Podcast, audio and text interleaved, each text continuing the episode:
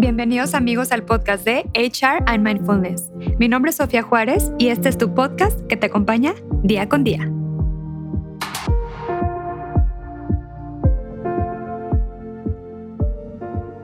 Hola queridos amigos y amigas, el día de hoy es un placer para mí tener una invitada muy especial. Ella es psicóloga clínica y se llama Claudia Verónica Martínez. Ella es egresada al Tecnológico de Monterrey y cuenta con un enfoque de psicoterapia integrativa la cual incluye varias corrientes psicológicas. Actualmente se está formando como psicoterapeuta gestalt y se encuentra emprendiendo un proyecto de psicología positiva.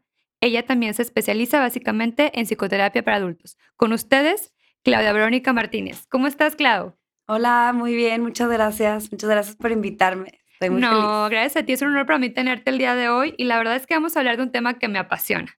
¿Vale? Vamos a hablar de los beneficios de la psicología positiva. ¿Va? Bueno, primeramente, ¿qué es la psicología positiva, Clau? Pues mira, este, qué padre que podemos hablar de esto, más que nada porque creo que hay como que una falta de información. Totalmente. Muchas personas luego piensan de que, ay, es como que nada más te digan sonríe, sé feliz y ya. Y no, básicamente la psicología positiva se enfoca en, o su base es, cambiar tu perspectiva para que no necesites que el mundo de afuera cambie, sino que tú al hacer un shift interno puedas lograr ese bienestar que estás buscando. Obviamente esto no se dice fácil, es a través de técnicas como la gratitud, la resiliencia, como que combatir la resistencia al cambio, también algunas cuestiones de duelo también van dentro de la psicología positiva. Todo lo que involucra el utilizar tus propias herramientas para cambiar tu perspectiva sobre tu vida y entonces sentirte como te quieres sentir. Eso es básicamente lo que engloba la psicología positiva. Excelente. Oye, ¿y cuáles son los principales beneficios de esta? Básicamente es cómo cambiar tu perspectiva para que tú puedas vivir tu misma vida, pero disfrutarla. Yo creo que actualmente y más con los cambios que están pasando ahorita en el mundo, estamos como en un autopilot y pensamos que tenemos que hacer ciertas cosas o, que nuestros días son como muy repetitivos y este y luego ya cuando entras a cuestiones de como patologías mentales, muchas veces te identificas con la misma patología te identificas con, con tu diagnóstico, te identificas con lo que has vivido muchos años y ya no le ves salida y piensas que así eres o así es el mundo o así es tu vida. Y la psicología positiva lo que hace o, en lo que se enfoca es en no negar que existen estas patologías y que existen estos patrones que todos tenemos, pero el poder como que tener la valentía de afrontarlos y aceptarte a ti mismo con estos, estos este, patrones o patologías o lo que cada quien tenga y utilizar tus herramientas internas para no quedarte ahí, para decir, ok, esto es, y qué voy a hacer con eso, y cómo puedo que hoy, hoy, cómo puedo hacer lo mejor de mi vida, cómo puedo hacer lo mejor de mis circunstancias, cómo puedo ser la mejor persona que puedo ser, porque finalmente eso es lo único que podemos hacer. No podemos tener otra vida, no podemos ser alguien más, entonces se trata de aceptar tus circunstancias y quién eres, y con eso lograr este, tener una vida, pues, exitosa y, eso también viene la definición de éxito de cada quien, pero si tu definición de éxito es como que sentirte bien con tu vida, sentirte satisfecho, tener un overall feeling de, de satisfacción y de bienestar, pues entonces eso es como que las, las herramientas que te llevan a eso. Definitivamente de acuerdo contigo.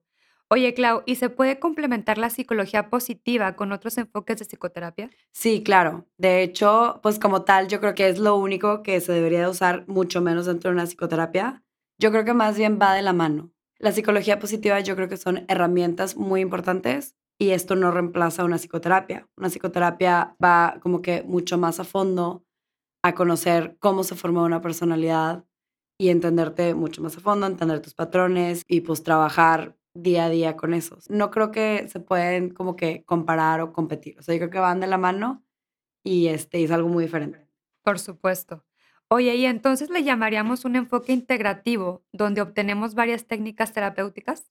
Pues mira, yo creo que los enfoques contemporáneos se van inclinando hacia eso. Realmente se utilizaba mucho en el pasado estar como muy casado con una corriente. Y sí, es, es verdad que muchas corrientes como que tienen que tener ciertas bases y apegarse a ellas, eso es verdad. Pero actualmente casi todas las corrientes se están abriendo porque están viendo que este, cada psicoterapeuta y cada paciente es un mundo.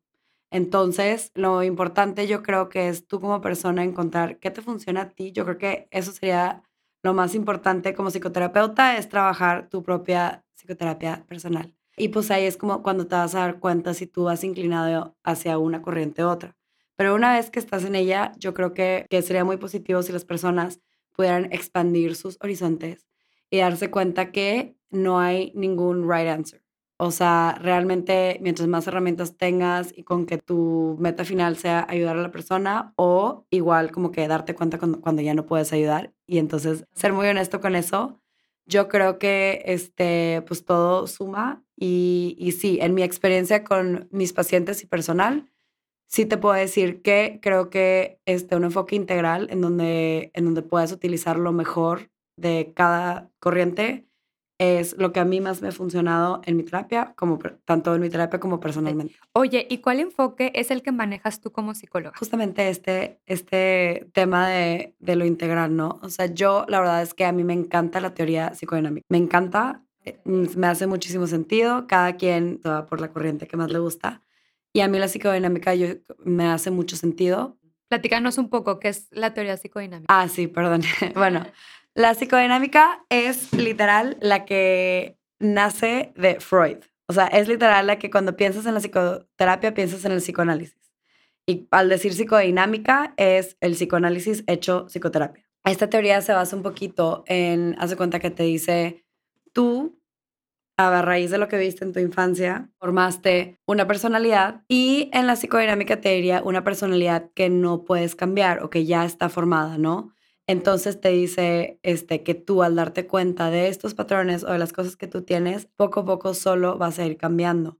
Por eso es muy tardada y por eso, pues yo creo que tan efectiva, porque es poco a poco, pero sí realmente es como que irte al pasado, entenderte, entender por qué haces lo que haces y a raíz de ese darse cuenta con muchas técnicas, ir ayudando a que el paciente solo se autoanalice y poco a poco vaya cambiando las cosas que pueden cambiar y modificando el inconsciente. Muchas veces conscientemente podemos estar, vaya la redundancia, conscientes de algo, pero inconscientemente por estos mismos patrones que todavía no, no, no los conocemos, nuestro cuerpo y nuestra mente y nuestras acciones reaccionan de cierta forma, ¿no?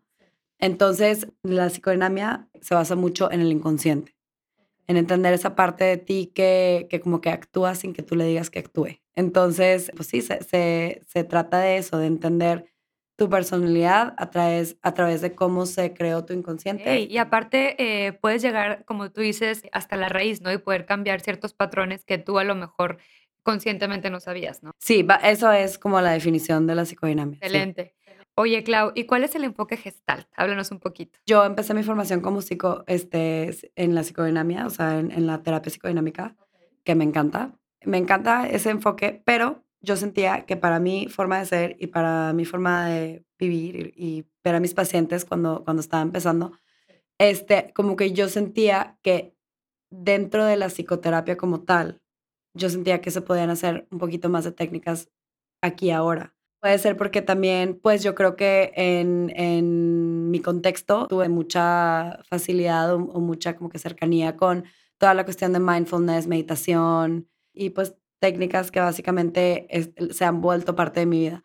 Entonces yo tuve la fortuna de tener una supervisora que era, este, era gestalt, su enfoque era gestalt. Y como que yo notaba dentro de, de sus supervisiones y dentro de también mi, e, en un momento como que estuve en psicoterapia con ella y notaba justamente esto que, que, yo sentía que a mí me faltaba, que, que en, dentro de la terapia utilizaba técnicas aquí y ahora para hacerte darte cuenta de las cosas, para hacerte como que visualizar y a través de la visualización poder entender más las cosas. Entonces, pues es un enfoque que me encantó y aunque yo amo la teoría psicodinámica, dije, creo que quiero explorar esta área, entonces me metí en mi formación como psicoterapeuta Gestalt. Y en la psicoterapia Gestalt, bueno, muchos de los autores principales o los fundadores antes fueron psicoanalistas. O sea, realmente sí la, la teoría y la base es la misma. Simplemente lo que cambia aquí es que dice que no eres como que víctima de tus circunstancias como tal. En vez de decir, yo viví esto en mi infancia, entonces soy así, me tengo que entender, dice, yo viví esto en mi infancia, entonces soy así, ¿y qué puedo hacer ahorita, aquí, ahora con eso para cambiar? Y sí cree que puede haber una modificación en la personalidad en un futuro. De hecho, creo que la principal diferencia que yo encontré fue la cuestión de que en la psicoterapia gestalt no se utilizan como tal diagnósticos y yo creo que ahí te dice todo. O sea, habla de que cada paciente es un mundo y cada persona es un mundo, entonces no puedes como que englo o sea, no puedes englobar a la persona en una definición, sino que sí, claro que te sirven un chorro los diagnósticos y saber esa, esa información para, para decir, bueno, tiene esto, necesita esto, pero cada caso es un mundo y yo creo que lo que más me gustó de la Gestalt es que tiene un enfoque más positivo hacia el futuro. O sea, sí dice que la persona sí tiene las herramientas en el aquí y en el ahora para hacer algo con sus circunstancias. Y este, a raíz de eso, pues me empezó a interesar mucho, bueno, de toda la vida, la psicología positiva porque justamente es este, estas herramientas en el aquí y en el ahora que pueden cambiar tus hábitos internos y poco a poco crear un hábito permanente. Te digo, poco a poco. Yo entiendo que no es, e, es algo que las personas tienen que entender, que no es algo de que vas a leer un libro y te vas a sentir bien. Pero sí es un enfoque diferente, te dan como que una perspectiva diferente y si tú decides adoptarla, puedes trabajar en eso todos los días y crear como que un better outcome a la larga. Exacto. Y como bien dices, puedes realmente sanarlo, lo que hay detrás. Perfecto. Oye, Clau, ¿y qué técnicas utiliza este enfoque gestalt? Pues muchas de las que yo en mi psicoterapia he utilizado mucho que, que, me, que creo que ha funcionado muy bien es este, mucha visualización porque justamente juega con una cuestión muy importante de la, de la psicodinámica que es este, los estados del yo, ¿no? Entonces, adentro de los estados, haz de cuenta que dice que cada persona tiene muchas partes del yo. No eres como tal, como que tú, o sea, no tienes una identidad, tienes varias identidades que forman al final como que la persona que eres, ¿no? De hecho, la Gestalt dice que el todo es la suma de todas sus partes. No, si yo soy, por ejemplo, una persona depresiva, no soy una persona depresiva, soy Claudia, que tiene esta cuestión de que me puede ganar la depresión, pero también tengo muchas partes y esas partes son las que me dan la fuerza para poder combatir esta depresión. ¿Me explico? Entonces, y ahí viene el autoconocimiento, ¿no? Que es súper importante. Y ahí viene el insight. Sí, utiliza mucho el insight y el autoconocimiento. Entonces las técnicas se basan en eso, básicamente, en poder que la persona visualice otra forma de ver las situaciones a sí mismo y así pueda como que cuestionarse un poquito de que este soy yo o esto es quien he sido, pero que elijo de aquí en adelante. O sea, como que te empodera un poquito sobre, sobre, pues sí, pues sobre el curso de lo que queda de tu vida, ¿no? O sea, como que te da ese poder de decir, yo elijo algo diferente. Claro, y aparte ponen métricas, ¿no? De, perdóname, metas terapéuticas. Sí, otra, otra como que diferencia muy, muy clave es que sí, en la Gestalt, en un año, un año y medio, casi siempre si se dan de alta los pacientes, ponen metas terapéuticas, no son procesos tan largos, que yo creo que es muy sano, la verdad, porque creo que si después de un año y medio la persona sigue esté ahí, pues igual y tú o ese enfoque o esa terapia no es para esa persona y esa persona podría encontrar su respuesta en otro lado. Entonces, realmente yo creo que eso, eso es importante. Hacen mucho también no me gusta decir tareas a casa, pero sí. O sea, sí pueden dejar como tareas en casa. Este, pueden dejar como ejercicios, journaling, digo, visualización. Utilizan mucho el mindfulness también. El romper la gestalt, que justamente es. O sea, la gestalt es cómo estás ahorita compuesto, ¿no? Entonces, ¿cuáles son las técnicas que rompen la gestalt? Por ejemplo, yo puedo estar sentada aquí contando algo y, luego una técnica es, bueno, ok, ahora siéntate en otro lugar, en otra silla, físicamente siéntate en otro lugar y velo desde esta perspectiva. Entonces la persona vive real un estado del yo diferente. Ok, ahora siéntate en el piso ahí en esa esquina y vamos a revisar la situación otra vez y lo ves desde otro estado del yo. Entonces físicamente la persona vive como esta perspectiva que, que está viviendo, que lo está haciendo sufrir o que no le está funcionando, es una opción y hay varias. Y realmente sí puedes trabajar con todos los estados del yo. Entonces, esa es otra técnica, el romper la gestalt de esa forma físicamente. La gestalt también se enfoca mucho en, en sentir tu cuerpo, en analizar tu cuerpo, en el aquí en el ahora. Entonces es de que no, pues este, me siento, no sé, muchas veces la gente, no, pues me siento ansioso. ¿Qué es ansioso? ¿Cómo se siente la ansiedad? ¿Dónde lo sientes en tu cuerpo? Este, y luego hasta utilizar técnicas, ¿qué color le darías? ¿Qué nombre le pondrías? Entonces ya se vuelve algo como que muy conocida para ti, no es algo como que, ay, estoy sintiendo algo raro, no, es la ansiedad, ya le puse nombre, color ya tiene una identidad y ya puedo hablar con ella, negociar con ella, hacer las paces con ella. Entonces como que ya es como que una, una relación más como que cercana pues, con las diferentes partes de ti, que es lo que, lo que es muy importante, yo creo. Oye, Clau, y al final el psicólogo te da de alta, ¿verdad? O sea, en este caso... ¿En la Gestalt? Ajá, sí. Sí, sí, al final te dan de alta cuando ven una mejor, mejora, este, cuando se cumple la meta terapéutica. Te digo que hay lo este, que dices de que, bueno, y luego la persona regresó después de un año porque hay otra situación y bueno, y ya se verá también. Entonces, no necesariamente es como que no te vuelvo a ver, pero sí cumplimos esta meta. Claro, totalmente. Oye, ¿y para qué tipo de tratamiento se utiliza esta, esta, este enfoque? Pues mira, eso, es un tema muy importante. Todo esto que estamos hablando este, es, yo creo que para personas neuróticas. ¿A qué nos referimos con la neurótica? Y esto sí es algo muy psicodinámico, esa palabra neurótico. Ok. Este, pero ahí estamos hablando de una persona con un, con un funcionamiento este, de alto funcionamiento, ¿no? Una persona que es neurótica, es una persona que puede tener ansiedad, depresión, este, pero que no necesariamente se tiene que internar o que no tiene alguna cuestión psicótica, que, que por ese lado ya se tendría que tratar de otra forma. Este también no se recomienda ese tipo de técnicas para personas que están en, un, por ejemplo, un trastorno alimenticio que necesite como que un, una intervención más inmediata. Probablemente la cognitivo-conductual sería súper efectiva. Este, y, y, entonces, para ahí, si, si a mí me llegara alguien que con un trastorno alimenticio muy agudo en ese momento, yo sí diría, creo que no soy la persona que más te puede ayudar, porque la persona en ese momento no tiene las herramientas para hacer estos insights, para tener esta meditación guiada para ver para adentro. Más bien la persona lo que necesita es primero trabajarlo de afuera para luego tener las herramientas para ver para adentro.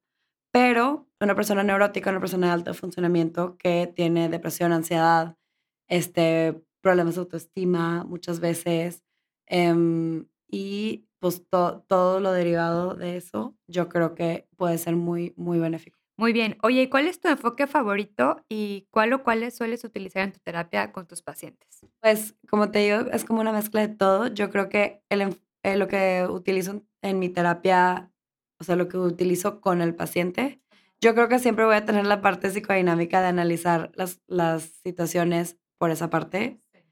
Pero en la psicoterapia yo creo que sí puedo utilizar un poquito más la gestalt Sí utilizo también, sí le he metido a mis terapias también este, muchas herramientas de psicología positiva eh, y trabajar con eso. Sí siento que, que, y he visto que es muy, muy efectivo. Más que nada en, bueno, sí con mis pacientes, pero también en las grupales. Yo tengo ahorita un proyecto de psicología positiva donde se conectan varias personas y, este, y tenemos como sesiones de psicología positiva y yo he visto que como que en estas sesiones grupales es súper, súper, es impresionante lo que pasa ahí, porque realmente al escuchar a alguien más hablar y, y, sobre un tema, como que realmente sí produce un cambio muy grande. Entonces también se utiliza, yo creo que la psicología positiva más que nada en lo grupal y en lo individual, pues una mezcla de todo, yo creo, dependiendo del caso. Oye, Clau, ¿y cómo podemos saber nosotros cuál es el enfoque adecuado para o sea, por ejemplo, nuestra situación o momento presente? Yo creo que primero que nada es como que, que la persona tenga esta apertura al cambio, que justamente es una técnica de psicología positiva que es, este, es como que combatir la resistencia al cambio. Es un tema muy grande, porque muchas veces inconscientemente nos soltamos una, o sea, un estado en el que siempre hemos estado por tener inconscientemente miedo a qué pasaría si ya no soy la persona deprimida o qué pasaría si ya no soy la persona que batalla en las relaciones, qué pasaría si ya no soy el hijo problema, qué le va a pasar a mi familia. Entonces, el soltar esa identidad y esa resistencia al cambio es, es muy importante, pero una vez que ya tienes esta apertura al cambio, entonces yo creo que cómo saber qué es lo mejor para ti, pues intentando.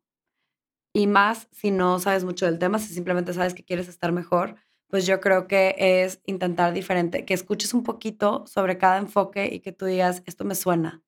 Yo creo que la misma carrera, desde que empezamos, cada quien ya sabía qué enfoque le funcionaba a sí mismo y, y entonces qué enfoque le interesaba para formarse, porque realmente yo creo que te basas en lo que te funciona a ti. Entonces, si algo te hace sentido, pues ese es el enfoque para ti. Sobre todo. Y también es muy importante hacer match, ¿no? Con el psicoterapeuta, este vínculo terapéutico. Sí. Es súper importante la transferencia. La transferencia es súper importante. Este, de hecho, en la psicodinámica este, se utiliza mucho la transferencia como parte de la terapia. Entonces, pues sí, es súper importante eso. Oye, y la gente que quiera empezar a buscar un psicólogo, psicóloga, ¿qué recomendaciones le darías? Pues yo le diría que sea paciente y que, este, y esto es de experiencia personal, que si tú sientes que no haces clic con alguien, que no es que tú tengas un problema o que la persona tenga un problema o que tú nadie te entiende, no. O sea, más que nada es que sepan las personas que nadie, aunque sea que, que esté súper casado con un enfoque, incluso esa persona no es necesariamente lo que dice el libro. O sea, todo mundo tiene diferentes, este, simplemente desde físicamente, inconscientemente las personas como que te dan ciertos cues y te despiertan ciertas cosas que, que pues igual no puedes controlar y a veces haces clic y a veces no. Entonces... Oye, y digo ya para terminar, eh, en cuanto a los terapeutas, ya ves que de repente hay coaches y hay, digo, eh, ¿tú crees que un psicólogo clínico tiene que dar terapia o puede dar terapia, por ejemplo, cualquier persona con una maestría en psicoterapia? Pues mira, este, yo sí creo que un psicólogo clínico debe dar terapia, pero este, no, no tengo nada en contra de los coaches, pero como te digo, yo siento que va de la mano, pero no se reemplaza. No es lo mismo. Es una herramienta nada más, ¿no? Es una herramienta, así como leer un, un libro de psicología positiva, es una herramienta más, pero yo creo que sí tiene que haber una formación más a fondo para poder dar una psicoterapia. Claro, una profesión ya sea de psicología o de psiquiatría, ¿no? Cualquiera de esas dos. Pues yo creo que incluso un psiquiatra tendría que formarse para ser psicoterapeuta y un psicoterapeuta se tiene que formar para ser psiquiatra. o sea, yo creo que van de la mano, se complementan muy bien, pero otra vez, creo que no es lo mismo. Sí, totalmente. Pues muchísimas gracias, Clau. Al finalizar, me gustaría que nos recomendaras algunos libros, Claro. eh, por ejemplo, al público que te está escuchando. Ay, pues mira, hay uno que se llama, y justamente aquí quería sacar como el autor para que no lo dijera mal. Hay uno que se, que, y te digo, los libros que les voy a recomendar es porque a mí me hacen sentido, porque a mí en mi historia personal me han funcionado. Cada quien le va a funcionar, este, pues lo que le. Exactamente. Pero hay uno que se llama Breaking the Habit of Being Yourself, de Dr. Joe Dispenza. Y habla mucho de cómo, justamente lo que les acabo de decir, de cómo los patrones muchas veces son hábitos. Y esos hábitos se pueden romper. Entonces, que no veamos, y básicamente yo creo que este también sería como que un mensaje que, que aunque no leas el libro, que todo el mundo debería tener, que no porque hayas cometido un error o no porque seas de cierta forma, significa que siempre tienes que ser así. Simplemente así ha sido hasta el día de hoy. Y el día de hoy tienes la oportunidad de cambio y más si ahorita te estás dando cuenta de algo. Entonces, pues para eso, es como que yo siento que lo más importante es de que, bueno, hoy empieza el resto de mi vida, porque literal ya no existe nada más. Entonces, pues este libro se trata de eso, de breaking the habit of being yourself, romper el hábito de ser tú mismo, las cosas que no te gustan, cómo se sienten o cómo eres o, o que pasan dentro de ti o fuera de ti, como si son hábitos que puedes romper poco a poco. Entonces, pues ese es uno. Otro se llama Untamed de Glennon Doyle. Ese es, sí es como del empoderamiento hacia la mujer, pero básicamente habla lo mismo. Habla de cómo la sociedad o cómo tú puedes pensar que tienes que hacer ciertas cosas y entonces eres un fracaso si no las has logrado. O cómo tú puedes pensar que debes de ser de cierta forma y al no serlo se baja tu autoestima y no le das como que cuerda a lo que realmente te mueve. Entonces, Untamed se habla, habla justamente de eso, de, de como que romper paradigmas y realmente este, como que aceptarte y conocerte y decir, esto soy, esto me gusta y realmente ir por lo que te hace sentir bien. Totalmente. Ir por lo que te has sentido y sobre todo lo que te apasiona, ¿no? Exacto. Pues muchísimas gracias, Clau. Me encantó tenerte aquí eh, conmigo. Y bueno, ya para finalizar, ¿en dónde te puede encontrar la gente que quiera buscarte, tener una sesión, compartir en tus redes sociales? Ay, pues mira, este, me encantaría que la gente, si tiene una hora a la semana, se pueda meter a Speak Feel Grow, que es un proyecto de psicología positiva que ahorita estoy haciendo con, con, este, con una amiga que igual está como súper metida en el tema. Y este Speak Feel Grow lo pueden encontrar como arroba Speak Feel Grow en inglés. Y es un proyecto de psicología positiva, pero también ayuda como para mejorar la conversación en inglés. Entonces, básicamente, las personas entran, que quieren trabajar su inglés y que le gustan los temas. Y, este, y pues lo que pasa ahí es como súper mágico. Realmente se tocan temas como gratitud, este, resiliencia, y pues ya, yo creo que para, para justamente ir trabajando estos hábitos importantes es como súper padre. Y como psicoterapeuta me pueden encontrar en Alaya Psicología en Instagram. O igual puedo dejarte como mi teléfono y ahí para que me contacten. Totalmente, adelante para que te contacten. Claro. Y este, y pues con todo gusto, padrísimo. No, qué emoción. Pues muchísimas gracias, Clau. Ya te tendremos en otro episodio más. Y muchísimas gracias, amigos, por habernos acompañado en este espacio, que es tu espacio. Nos vemos la próxima sesión privada en terapia. Gracias.